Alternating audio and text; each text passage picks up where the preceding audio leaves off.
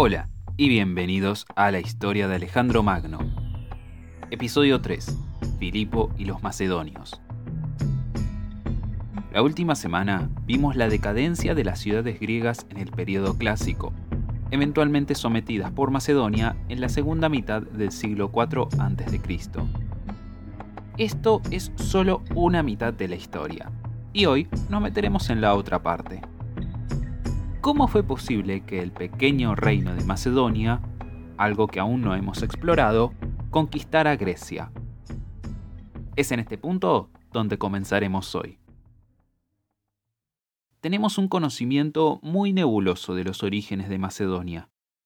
Parece que en la Edad de Hierro, a la par del periodo micénico en Grecia y las grandes migraciones jónicas y dóricas, el pueblo que luego se convertiría en los macedonios comenzó a asentarse en las montañas al norte de la actual Grecia. Tardarían mucho tiempo en ganar acceso a las llanuras y al mar cercanas a esa región. Las colinas del norte serían conocidas como Macedonia Superior y las llanuras cerca del mar la llamaremos Macedonia Inferior, por obvias razones. Algunos argumentan que la palabra con la que se los conoce, el griego maquedones, significaba montañeses o habitantes de las tierras altas. Es posible que tuvieran cierta relación con los griegos, en particular con los dorios. No hay consenso sobre si el lenguaje macedonio era un dialecto del griego o una lengua completamente distinta aunque parece haber existido instancias donde macedonios podían hablar con griegos sin necesitar un traductor. Ese punto del lenguaje es importante para el debate sobre si los macedonios eran o no griegos, pero para nosotros no tiene mucha relevancia. Alrededor de 700 a.C., parece haberse dado una movilización de macedonios, aunque tampoco hay mucho consenso al respecto. Aparentemente se mudaron a las llanuras buscando mejores tierras de pastoreo, y a causa de esto apareció cierta desunión entre los montañeses y aquellos que emigraron. Ahora bien, si esa es la historia del pueblo macedonio, ¿qué hay sobre sus gobernantes? Existe una muy complicada historia tradicional sobre su descendencia, según la cual los reyes macedonios en realidad eran griegos provenientes de Argos, y por ello estaban emparentados con Heracles y Perseo. En el mundo de la mitología griega, esto también hacía que los reyes macedonios estuvieran emparentados con los persas, ya que se rumoreaba que como Perseo y Persa suenan similar, obviamente estaban vinculados. Quién sabe si realmente creían lo que decían, pero es un dato muy curioso. Como sea, la historia cuenta que Pérdicas, un nieto de Heracles, trabajaba en la casa del gobernante local de un lugar cercano a lo que sería Macedonia, junto a sus dos hermanos. Mientras llegaba la hora de partir, el gobernante se negó a pagarles, ofreciéndoles solo los rayos del sol que se filtraban por un ducto de ventilación de la casa. Resulta que ellos aceptaron esta oferta, y Pérdicas usó su cuchillo para dibujar una línea en el suelo donde caía la luz del sol. Luego tomó ese puñado de tierra y lo guardó en sus ropajes. Por este desafiante gesto, los tres hermanos fueron perseguidos y se salvaron gracias a que un río inundado los separó de sus perseguidores. Se asentaron en un pequeño terreno cerca de los jardines de Midas, y desde allí sometieron al resto de Macedonia por medio de la fuerza. Esta historia quizás solo sea el origen del símbolo macedonio del sol radiante, con lo que suelen ser representados en monedas y quizás como más se conozca en los videojuegos, como por ejemplo el juego de estrategia Rome Total War. Se dice que luego de Pérdicas se suceden Argaias, Filipo, Europos, Eclectas, Amintas y finalmente nuestra primera figura realmente histórica, Alejandro. Esto sería Alejandro I. En su momento, este Alejandro había sido un sátrapa de los persas, pero luego eligió tener una relación más amistosa con Grecia, viendo que allí se encontraba el futuro de Macedonia. Alejandro enfatizó su parentesco con Argos para que le permitieran competir en las Olimpiadas, una cosa que distinguía a todos aquellos pertenecientes a la comunidad griega. Los griegos no querían tener mucho que ver con los macedonios, pero ahora se encontraban emprendiendo muchas empresas marítimas y necesitaban madera, que los macedonios tenían de sobra.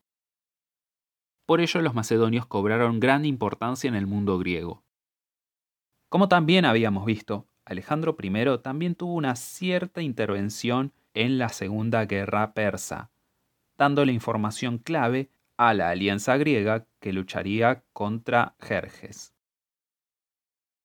En el 452 a.C., Alejandro I fue sucedido por Pérdicas II, quien enfrentó disputas dinásticas e intentó expandir su influencia al norte, así que no pudo jugar un rol muy importante en los asuntos griegos. Su principal preocupación era mantener a los griegos fuera de Macedonia. Para prevenir que ningún bando tomara ventaja de él, constantemente cambió de alianzas entre Esparta y Atenas durante la guerra del Peloponeso, una estrategia que dio buenos resultados. A este Pérdicas le siguió Arquelao en el 413 a.C., quien creó un sistema de caminos de tránsito y movió la capital administrativa a la ciudad más central de Pella, en vez del tradicional pueblo de Argaia, el cual seguiría siendo la capital religiosa de los macedonios. Todo esto tuvo el efecto de unificar a los macedonios con el aumento de las conexiones entre las regiones altas y bajas. Como su padre, atravesó luchas domésticas que lo forzaron a usar métodos muy duros para mantener el control, control que fue la clase de preocupación que lo llevó a no adoptar la falange.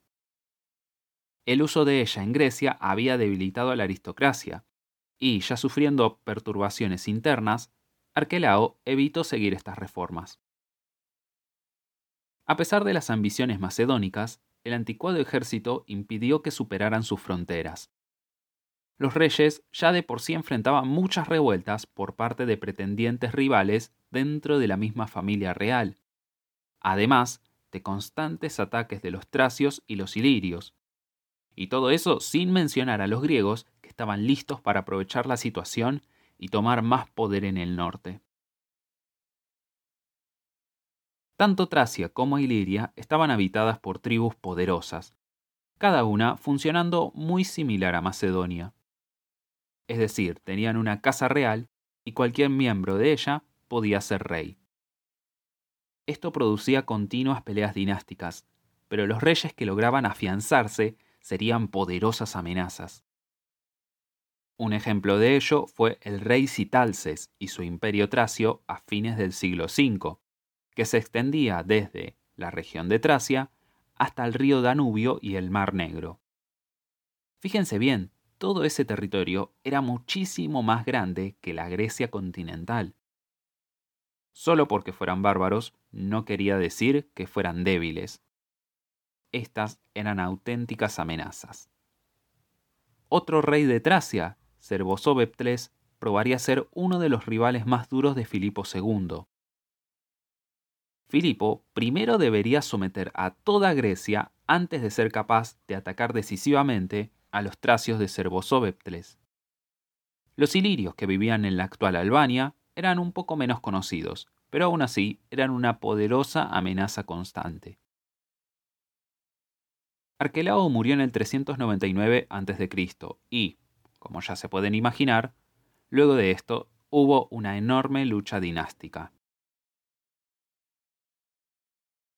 Los siguientes seis años se sucedieron cinco reyes de distintas ramas de la familia real. Finalmente, luego de asesinar a su predecesor, Amintas III llegó al poder en el 393 a.C. Como todos antes que él, Amintas enfrentaba una serie de problemas inmediatos, sus peligrosos y volátiles vecinos que buscaban sacarle ventaja. Dos veces fue derrocado y necesitó ayuda extranjera para ser restaurado en el trono. Amintas solía apoyarse en la ayuda de sus amigos del sur, ya sea de Tesalia o de la ciudad de Olinto. Para crear una amistad con Olinto, Amintas se dio grandes porciones de territorio, incluida la capital, Pella. A causa de ello, los macedonios solicitaron ayuda a Esparta, que acababa de salir victoriosa de la guerra de Corinto, y juntos declararon la guerra y derrotaron a Olinto. Ahora entramos en la década del 370 a.C., donde Jasón de Tesalia se hizo con el poder. Este monarca sería algo así como un prototipo de Filipo. Criado bajo las reglas de una polis, a diferencia de Filipo, Jasón jamás lograría controlar toda Grecia, aunque estaría bastante cerca antes de ser asesinado en el 370 a.C. Los macedonios se resistirían a Jasón, aliándose con Atenas, pero finalmente se verían obligados a ser súbditos de este tirano.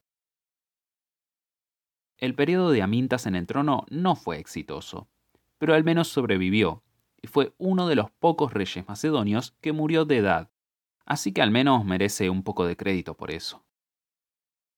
En el 370 a.C. fue sucedido por su hijo, Alejandro II.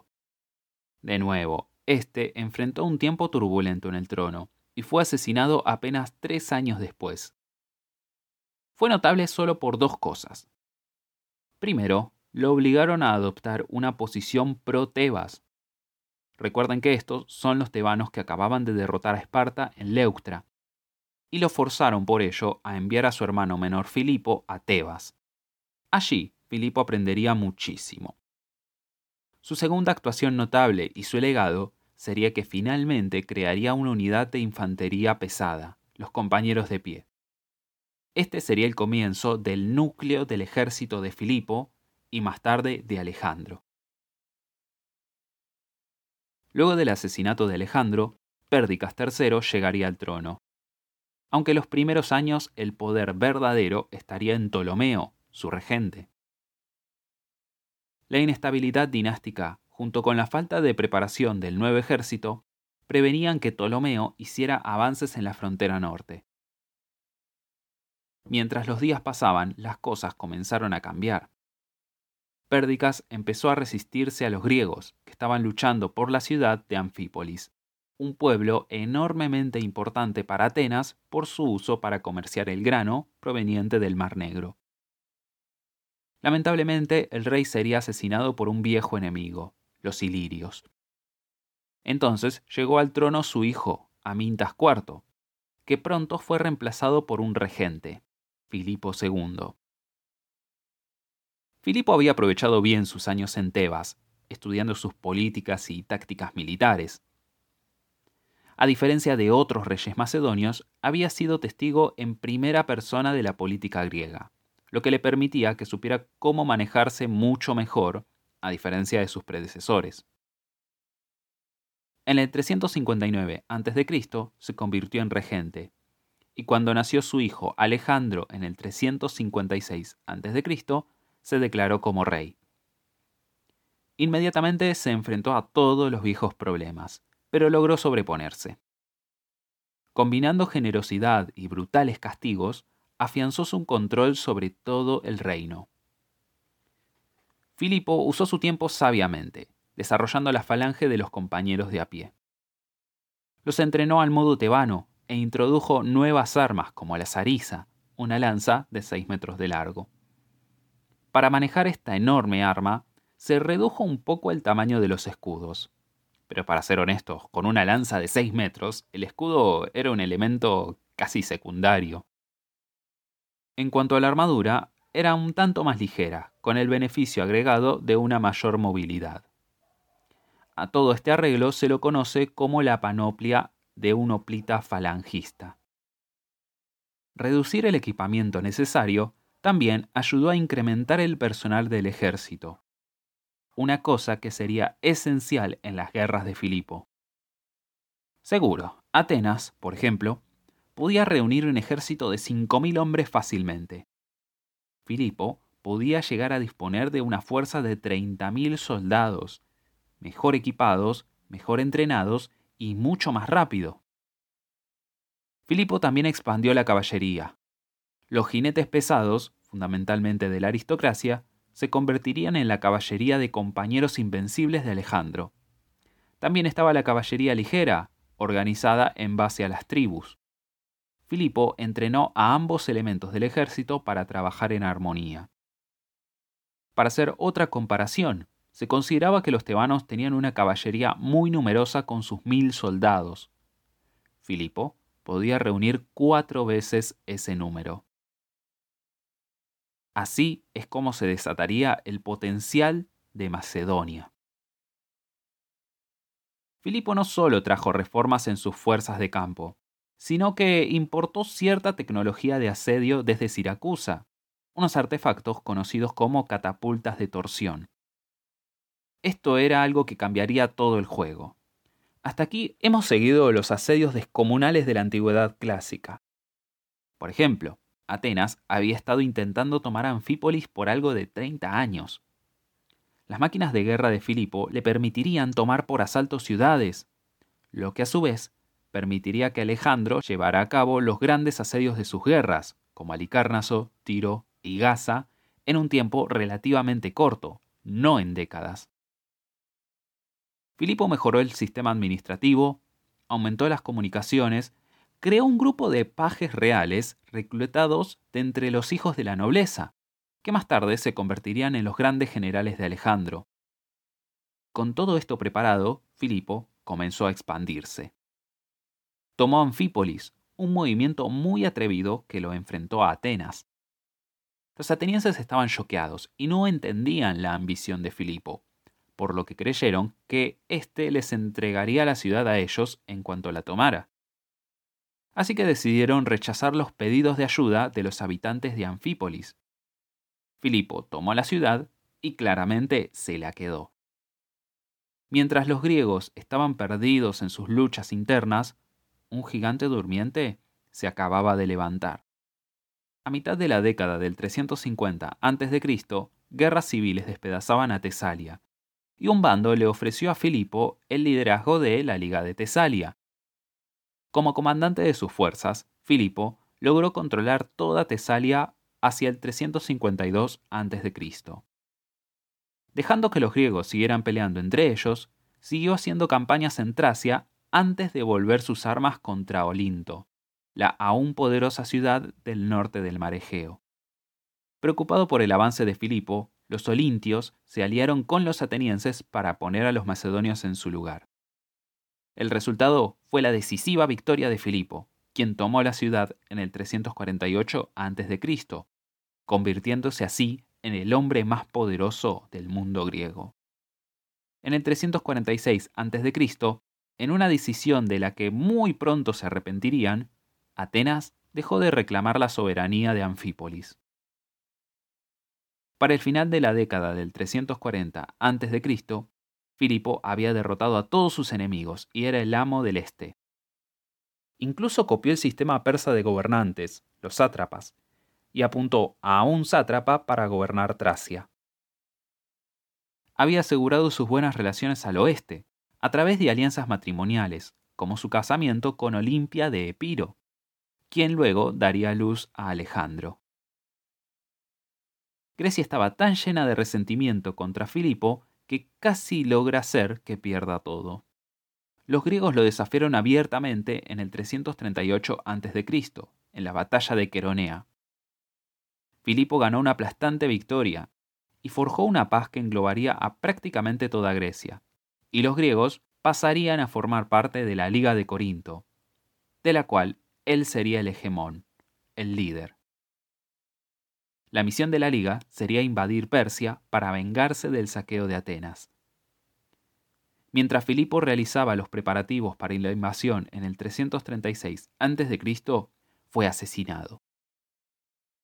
Los griegos y bárbaros recién sometidos se rebelaron de inmediato.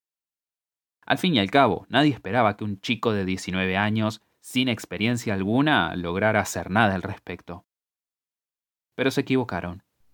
Ese muchacho se convertiría en Alejandro Magno. Si disfrutaron este episodio, no duden en contactarnos por nuestras redes.